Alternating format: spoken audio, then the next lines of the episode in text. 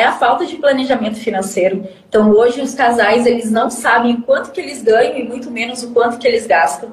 Então, não só os casais, mas também pessoa física, né? Nós, quem não é casal, também vai se identificar com isso, né? Não tem o controle do seu dinheiro. E aí, o que que acontece? Acaba sendo controlado pelo dinheiro. E esse é o grande mal da falta de educação financeira. É você ficar dependente do dinheiro e não ter o controle do dinheiro.